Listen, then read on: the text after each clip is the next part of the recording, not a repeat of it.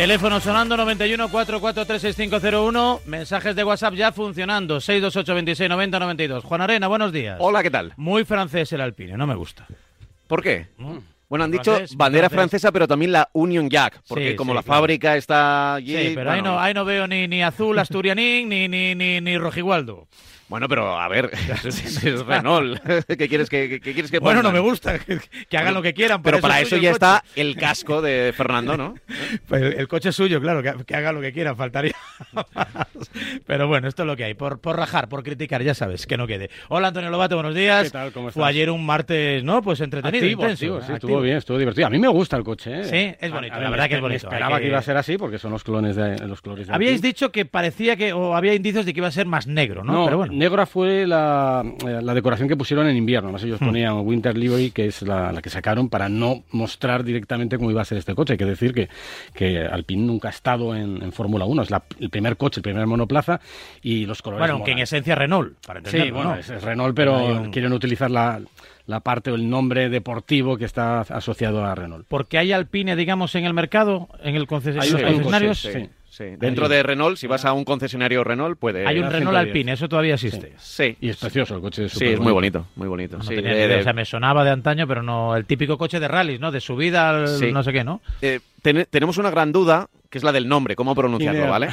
Entonces, Alpine, Esta mañana le he mandado un mensaje a nuestro amigo, director de comunicación de Renault en España, Jesús Presa, que es buen amigo de, de Radio Marca, y le he dicho, oye, voy a estar con Antonio, tenemos que decidir hoy cómo vamos a llamar al coche de Claro, esto es Fernando. como Haaland o Holland, ¿no? Claro, entonces me ha dicho, la- su primera respuesta ha sido Alpine o Alpine. O sea, ni siquiera me ha dado una opción muy clara. Y le he dicho, oye, ¿cómo lo vais a llamar en los anuncios? Que es en el fondo eh, la comunicación corporativa. Y me ha dicho Alpine.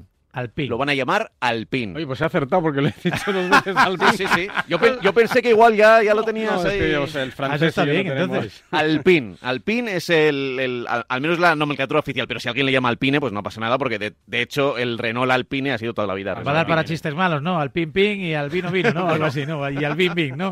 Más o menos, chistes malos. En fin, pero bueno, al lío. Creo que también conocimos un poquito el Mercedes. Básicamente, es un poco por la experiencia, y aunque eh, siempre dices que eh, no muestran todo, ¿tiene buena pinta, alguna novedad, hay algo destacable o solo los colores? Yo te voy a decir una cosa. En el caso de, de Alpine, eh, han sacado básicamente los colores, la decoración de- del coche y poco más. No se ven demasiados cambios. A mí hay algo que me da miedo. Y es lo que ha hecho Mercedes.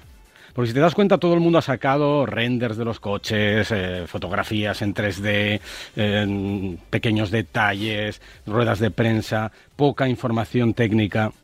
Y llega Mercedes ayer, que son los que han ganado los últimos siete títulos, y no solo sacan el coche, no solamente posan los pilotos delante del coche real, sino que los directores técnicos dan una charla. o sea, que ha ido un poco a contracorriente. Eh, es- están sobrados. O sea, la sensación que me da es que van muy sobrados, muy por delante. Incluso eh, James Allison se permitió el lujo de decir, bueno, eh, aquí está el coche, hemos tapado algunas partes aerodinámicas fundamentales del suelo. Por disimular, ¿no? No, para que los rivales eh, tarden un poquito más en empezar a copiarnos. Y tú dices, jo, qué sobrados van estos tíos, Tal qué cual, sobrados". tal cual. Entonces, bueno, da un poco miedo eso, ¿no? La superioridad de, de- de Mercedes, que por cierto han reconocido que han trabajado mucho en la parte trasera.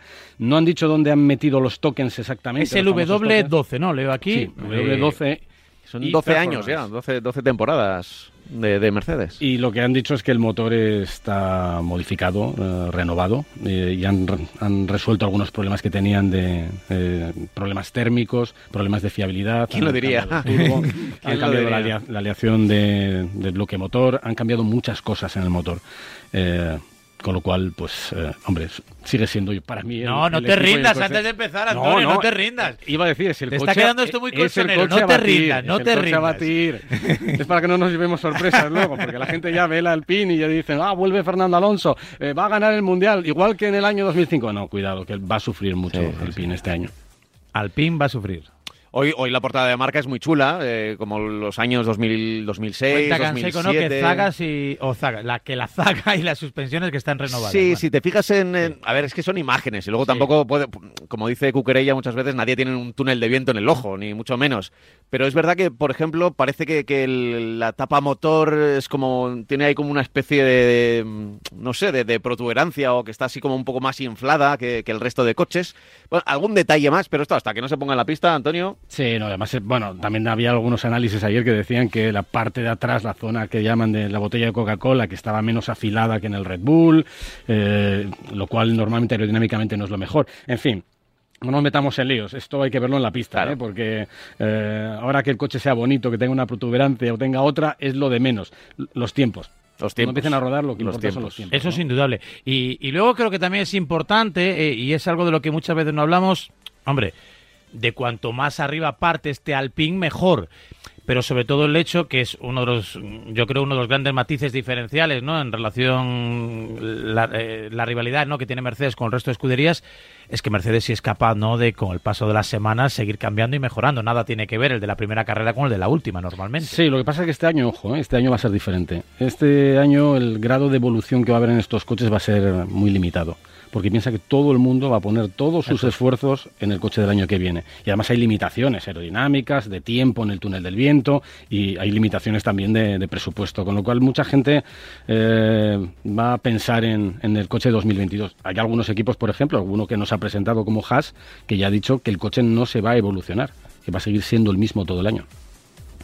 Joder, pues Eh, Eso ¿no? significa que, que desde comienzo de la temporada hasta el final es probable que pierdan igual medio o, o un segundo. Va- Vamos a ver lo que mejoran los demás, ¿no? También, también hay que pensar que los motores no se van a poder evolucionar durante el año, que, salvo que haya problemas de fiabilidad, que todo va a estar bastante limitado, ¿no? Pero bueno, muchas veces, por ejemplo, el tema de los reglajes, ¿no? Tocar aquí, ¿no? Un medio puntito del alerón, esto, lo otro, una suspensión más dura, más blanda. Estas cosas también, tener esa capacidad, esa sensibilidad, ¿no? De, de mejorarlo, Sí, ¿no? Con- sí. es decir, no es lo mismo el coche que se ha presentado ayer que ya una vez luego puesto en la pista, ¿no? Tener esa... Lo que pasa, Raúl, es que en Fórmula 1 depende de muchas cosas, ¿no? Por ejemplo, Ferrari era un desastre de coche el año pasado, le faltaba potencia, le faltaba velocidad punta, era muy poco eficaz aerodinámicamente, y tú dices, este coche es un desastre, eh, este coche va a sufrir en todos los circuitos, y de hecho sufrió en todos los circuitos, pero en algunos menos. Y tú dices, no, es que, han puesto magia, han evolucionado algo. No, pues a lo mejor llegabas a un circuito como Hungría, donde eh, la resistencia aerodinámica te importa un poquito menos y el coche corre más, ¿no? Y entonces compensa y se acerca más al, grupo de los de arriba. Pero la magia no existe. O sea, o traes cosas nuevas que funcionen o no existe. Bueno, eh, mm, de, la de las presentaciones de ayer, lo más significado es lógicamente ya que conozcamos ya un poco la, la indumentaria, ¿no? La camiseta del, la camiseta del equipo, en este caso la camiseta del, del coche. Eh, para ti como narrador, además también pues se puede agradecer, ¿no? Que cuanto más diferentes vayan, mejor, ¿no? Sí, Para sí. identificarlos en pista, que muchas veces es complicado y ni siquiera los cascos no te dan una, una pista muy, muy clara, ¿no? Sobre quién está ahí al comando, ¿no? Cuando hay ahí un poco un plano un, un pelín lejano. Pero la realidad es que, como dices, no muestran nada, solo la maquetita. eh, Excepto Mercedes, que sí muestra. sí. Que por cierto, el Mercedes no me acabo de convencer, no me ¿No? gustó. Estéticamente, ¿eh? Ah, estéticamente. Sí, el Estéticamente. color. La parte de atrás no me gustó Sí, demasiado. pues mezcla ahí un poco todo. No, y- y ahora además- colores, ¿no? Es un poco ahí... Lo mismo que, que. Renault quiere potenciar la marca Alpine, eh, Mercedes, el- la, bueno, la, la configuración, el, el- el acabado, como se quiera llamar, AMG, que es el acabado deportivo de, de Mercedes, pues aparece por todos los sitios, incluso hasta demasiado, ¿no? Parece que le ponen ahí un Y no montón de estrellas, han pegatina. desaparecido las estrellas. Y las estrellas han desaparecido. Solo queda Inclu- una. incluso de McLaren, que también tiene motor Mercedes, tampoco... Bueno, sí, pero todos los que son clientes Sí. de Mercedes nunca ponen el nombre. Le pasaba a Williams o Force Mucho ahí, ¿no? un- Mucho colorín. ¿no? Entre el verde ese tan característico, ese verde así... agua, Petronas, ¿no? Es que aquí Verde- se van mezclando conceptos. El negro de la reivindicación por la igualdad y tal. El plateado que aparece por Mercedes. El rojo de, de un, de un patrocinador de Ineos. El verde de Petronas. Pues claro, tiene ahí un galimatías de colores que... Pero bueno, a mí lo que no me gusta es la parte de atrás. Eh, la parte de atrás es, ese fundido con el plateado y la- las siglas AMG no, no me parece muy fino. Pero bueno, Bueno, pero correr, Para correr, corren. Ayer, no, por cierto, Hamilton sí. estuvo cariñoso, ¿no? Con Fernando Alonso, diciendo que cree que, aunque tenga 39 años, le ha puesto ahí un poco el foco, ¿no? En la edad. No, es que él no está tan lejos, ¿Eh? ¿eh? Tampoco está tan lejos Hamilton de los 39. Aunque parezca que no, va cumpliendo años también, el siete veces campeón del mundo. Bueno, y las palabras también de Fernando Alonso, esperadas, ¿no? Después de ese incidente con la bici, ya parece ya casi recuperado por completo, casi. Eh, veremos si se pierde alguna actividad más de su equipo, de Alpine. Pero la realidad es que las sensaciones, ¿no? Lo que emite es que está como muy enchufado, con muchas ganas de empezar, de volver. dice que más que nunca, eh, que está más en forma, más concentrado y con más motivación que nunca en su vida en, la Fórmula 1. Así que, bueno, ya, empieza a haber detractores y gente que sale por ahí. Bueno, pero eh, triste siempre lo ha sabido. Eh, expilotos que dicen que, que, va a sufrir muchísimo. Yo, creo que no le conocen. yo creo que no le conocen. A ver, va a sufrir porque el coche no va a ser un coche ganador, eso lo tengamos claro el próximo año pero a poco que tenga una oportunidad con sus 39, 40 años, que no se ponga nadie delante. Yo creo que lo que más le puede pesar a, Fernando no es tanto ni la edad que tiene ni, ni el accidente que ha tenido de bicicleta, eh, sino haber estado dos años un poco lejos del ritmo de, Fórmula 1. Eso, eso quizá es lo que más, más le puede pesar, pero no tanto la edad. Pero dale dos grandes premios. Sí, sí, probablemente en la tercera o cuarta carrera ya tengamos el, el Alonso total. Pero lo has contado muchas veces, ¿no? Sobre todo en el arranque de esta, de esta colaboración, Antonio, eh, el hecho de que Alonso, incluso estando fuera de la Fórmula 1, sigue siendo, y ahora que vuelve, sigue siendo como un hombre a batir, ¿no? O sea, nadie habla de, no hay debate con Ricciardo, no hay debate con Bottas, no hay debate con, no sé, o sea, se habla de Hamilton, que es el mejor, de Verstappen, que es el Mirlo, y de Alonso. Se habla de tres pilotos en la Fórmula 1. Eh, Fernando impone. Tiene algo ahí que... Iba a decir una palabrota, pero digamos que les Sí, acojona, sí, no pasa nada. Acojona. Eh, y han tenido mucha suerte algunos pilotos que han conseguido muchos títulos en los últimos tiempos, porque eh, yo lo he escrito alguna vez eh, en alguna colaboración, porque han tenido al tigre con una astilla en la pata. Han tenido un tigre con una astilla en la pata. Y la lástima es que nadie le haya quitado la astilla y la haya colocado en un coche con el que poder competir con ellos. Porque si a Fernando le pones en un coche con el que pueda competir, eh, que se aten los machos, eh, los Hamilton, Verstappen y compañía. ¿eh? Porque entonces va a ser un problema. Tal cual. es que es así, es que son, son, son bichos, son los grandes pilotos de Fórmula 1, les, pones un coche competitivo y, cualquiera, no te digo que vaya a ganar, no, estamos diciendo que Alonso vaya a ganar siempre con un coche competitivo, pero va a estar ahí, va a estar ahí. Y es una pena que le hayamos tenido que ver tantos años y tantas temporadas sin un coche competitivo. 7 y 25, 6 y 25 en Canarias, 628 26 90 92, 628 26 90 92. Los mensajes, los WhatsApp, las preguntas, las consultas, lo que quieras preguntarle a Lobato, que yo creo que le ha venido mal en el fondo que se haya presentado el Alpine, o a lo mejor bien, claro, estamos en semana de derby. una cortina de humo. Hablamos de Alonso y no hablamos de lo que puede ocurrir el domingo en el Metropolitano. Enseguida, a vuelta de pausa, 628 26 90 92, tus mensajes de WhatsApp, Racing Lobato. Antonio te contesta. En Radio Marca.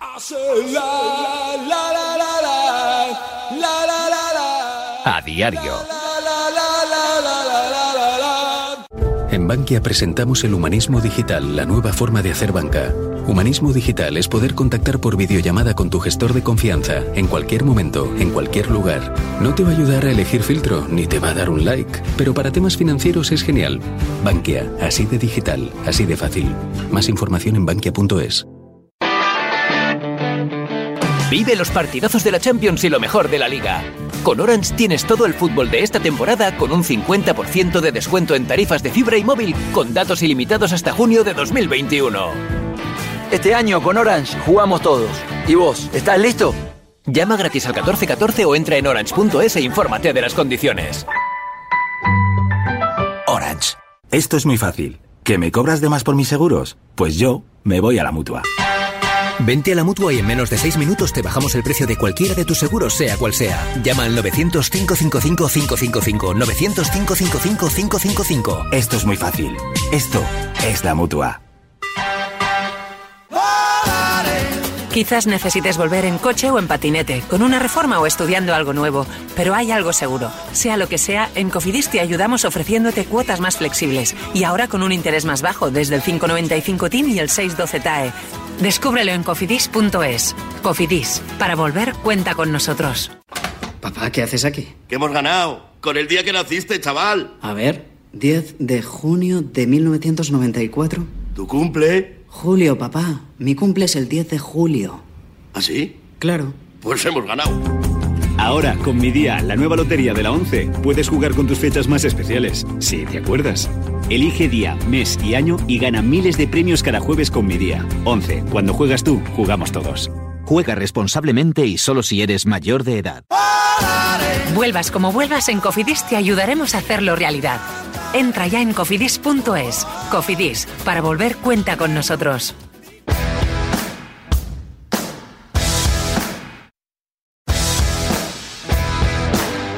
Con la situación que estamos viviendo intento salir lo menos posible de casa, pero ¿cómo hago entonces mis gestiones? Todo se ha complicado, por eso yo me he cambiado a la mutua, me facilitan la vida. Además, si te vienes a mutua en menos de 6 minutos te bajan el precio de cualquiera de tus seguros, sea cual sea. Llama ya, 900 555 555 900 555 555. Esto es muy fácil, esto es la mutua. Consulta condiciones en mutua.es.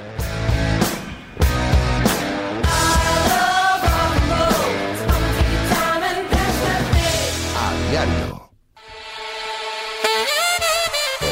Venga, Lío, 628 26 90 92. 628 26 90 92. Ya sabes cómo interactuar con Antonio Lobato, Racing Lobato.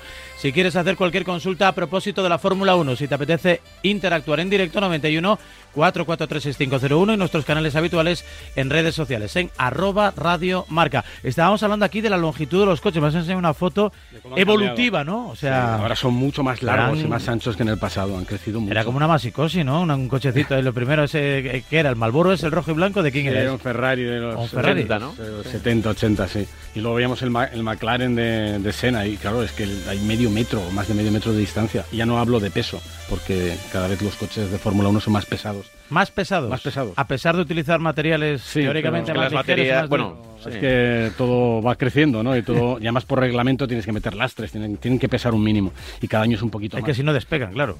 Con Eh, la velocidad que alcanzan y la aerodinámica que tienen, que pues tienen, pueden despegar en como cualquier le momento. peso, madre mía, si ya son los más rápidos, los de los últimos años son los más rápidos de la historia, imagínate. Y es un problema para los circuitos, que siguen siendo del mismo tamaño. Claro, los coches crecen y, hay que hacer los más grandes parecen más estrechos, claro. Cinco metros. No sé si hay muchos coches en el mercado ahora mismo que te. No, algunas furgonetas. A ver, yo recuerdo el Chrysler que luego pasó a ser el... Sí, el que era de Edu García, ¿no? Cuando el- llegaba ahí. Que el parecía- lancha... el primer ministro, ¿no?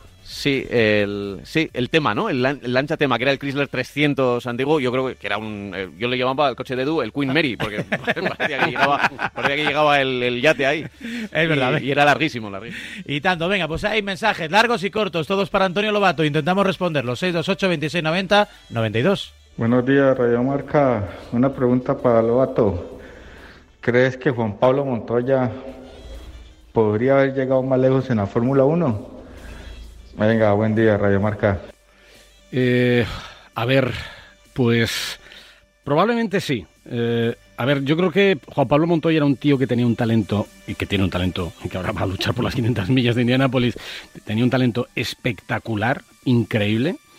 Eh, lo que le faltaba era eh, un poco de disciplina. Era baguete, ¿eh? era baguete, físicamente no se cuidaba tanto y, y a veces su cabeza no estaba tan bien amueblada como la, la que tiene que tener un piloto que quiere ser campeón del mundo, ¿no? Pero tenía una magia natural, era, lo, lo dijimos en alguna retransmisión, eh, es de esos pilotos que a veces son imprescindibles para, para el negocio porque aportan plus de pimienta que, que son Hombre, además llevaba atrás de sí muchísima gente, como le ocurre al checo, ¿no? Que cada vez que hace algo destacable, de Claro, es que- México entero se vuelve y es como un héroe nacional, ¿no? O Sí, sea, ahí en- el- es importante para el mercado, entiendo. Sí, sí, sí. O sea, para el mercado latinoamericano era, era brutal, ¿no? Y es, uno, es, porque sigue siendo un héroe para, para todos los colombianos. O sea, para la Fórmula 1, evidentemente, cuanto más global, ¿no? Y cuanto más diverso sea todo, ¿no? La parrilla, pues mejor que mejor. Muchas veces por ahí se entiende también la elección de algunos pilotos, entre comillas, exóticos, ¿no? Con cierto talento, que hacen cosas en programas de promoción, pero donde a veces la nacionalidad, ¿no? Digo yo, no Hombre, por eso tenemos pilotos rusos, porque Sí, interesa un- mucho ese mercado. Se lucha para tener un piloto Un tailandés, chino, un japonés, Y todavía no un- entran. El tailandés duró poco Sí. porque se ha, mar- se ha marchado. Pero sí, hay que buscar mercados. A la Fórmula 1 no le interesa que esto sea muy globalizado. Eh, por cierto, y Juan Pablo Montoya lo que era era muy difícil, ¿eh? Era muy, muy difícil. Difícil de... De, de trato, de trato. Yo creo que era un disfraz, es un poco como Kimi, que, que tiene un disfraz, ¿eh? que le saca mucho partido, y Juan Pablo era, era complicado. Me acuerdo un año en Williams que coincidieron Juan Pablo Montoya y Ralf Schumacher. Bueno. Eh, la pobre chica de prensa, que ahora por cierto está en Ferrari, eh, yo la vi llorar muchas veces, porque no, no podía con ellos. Eh, era un maltrato tremendo. Incluso a la gente del equipo, a la gente que estaba por debajo en el equipo. Eh, complicados. Pegó a un cámara una vez. Sí, sí, porque le golpeó en la cara. Porque estaba ahí sin, sin verle, con la batería le golpeó y sí, sí, le tuve que parar su chica en aquel Bueno, momento. y, y a punto estuvieron de echar al, al cámara, de quitarle el pase y todo. Y no tuvo la culpa el pobre cámara. para nada. Se puso como un basilisco, Juan Pablo. Los rigores de las estrellas, en fin, más mensajes, 628 26 90 92. Buenos días, Radio Marca. Buenos días, Raúl. Buenos días. Buenos días, Antonio. Eh, preguntilla, Antonio. Pero honestamente, como lo hace siempre, por otra parte, ¿cómo ves el Alpine de, de Fernando? Alpine. ¿Tiene posibilidades de algún podio este año? Realmente, Antonio, ahora que ya lo hemos visto, ¿has visto algo por ahí que te dé buena espina? Un abrazo para todos. Gracias por el abrazo. Yo, yo te contestaría, pero te voy a mentir. Porque... Venga, en Mónaco lloviendo, a lo mejor sí. Ahora mismo no es difícil decir nada. Eh, me, me ha llamado la atención porque David Brivio, el, el nuevo capo de- del equipo, ha dicho que... El de Suzuki. Sí. El que era de Suzuki. Claro, está acostumbrado a ganar. Y ahora llega un equipo que, insisto, lo tiene complicado para ganar este año. En 2022 ya se verá. Difícil, pero hay más opciones. Eh, ha dicho que lo que quiere con, con este nuevo equipo, con este coche, con Alpine, es eh, estar en los podios de forma regular. Y a mí se me antoja que es eh, un poco un brindis al sol complicado. El año pasado consiguió dos podios, este coche, digamos, Renault, pero... Pero- en carreras así... Bueno, pasaron muchas cosas en muchas carreras. Porque... No, y, y era muy barato, o sea, era más barato el podio, porque teníamos a Ferrari fuera, teníamos un piloto de Red Bull que no estaba en los podios regularmente. eh, Sí, sí. eh, había Eh, más opciones este año, cuidado. ¿eh? Bueno, vosotros que, que- que ahora estáis muy metidos de lleno en la, en la Fórmula 1, pero que también habéis pasado, por ejemplo, por el fútbol y bueno, leéis, veis la, un poco la actualidad, eh, ¿qué creéis a propósito un poco de, la, de ese mensaje institucional de los equipos? En la Fórmula 1 no hay lo del partido a partido, por ejemplo, lo de no hay enemigo pequeño. O sea, hay un poco dos teorías. Bueno, vamos a ir... o- esos equipos que claramente ambiciosos se dicen, vamos a ganar, somos favoritos, tenemos esto, tenemos lo otro, estamos fuertes. El, el problema es que tú tienes que vender, o sea, tú tienes unos patrocinadores eh, grandes. Claro, que tampoco le puedes equipo, decir, ¿no? oye, mire, Y de- tienes que- Petronas, deme el dinero, pero vamos a ser cuartos. Lo que pasa es que aquí todo va ¿No?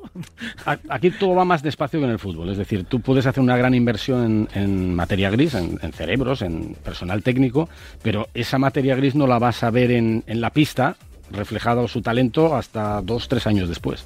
Con lo cual todo va muy lento. Pero en cualquier caso tienes que, tienes que vender buenos mensajes, ¿no? Y eso le ocurrió, por ejemplo, a Honda cuando llegó a la Fórmula 1, que siempre estaba diciendo, no, yo creo que vamos muy bien, yo creo que podemos luchar por... pod-". Falso, falso, falso, hasta ya los últimos tiempos.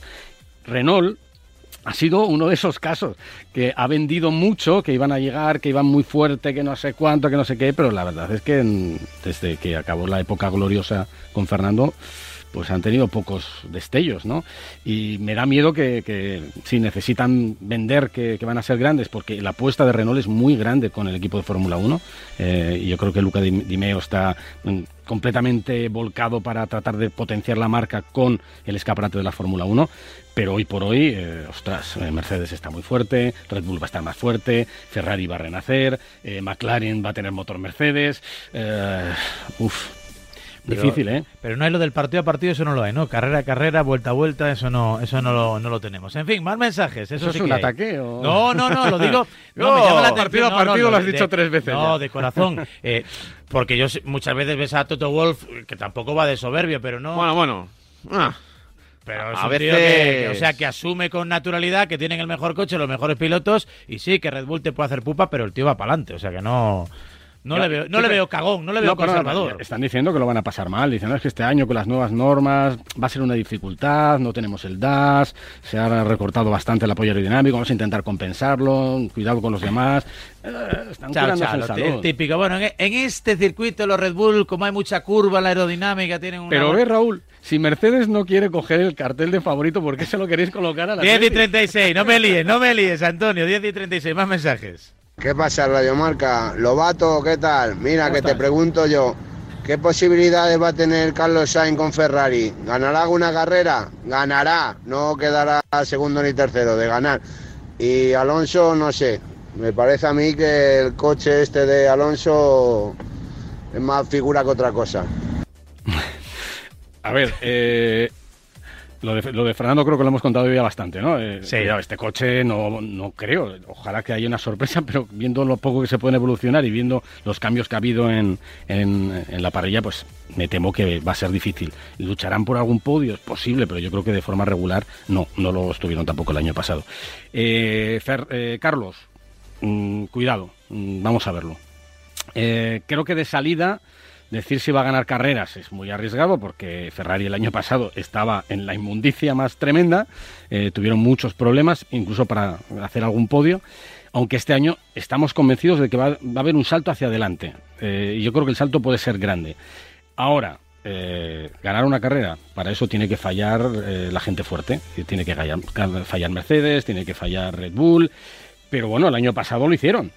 En carreras extrañas eh, lo hicieron y Carlos estuvo a punto de ganar una carrera. Quiero recordar el Gran Premio de Italia, eh, se quedó a nada de Pierre Gasly y pudo ganar esa carrera.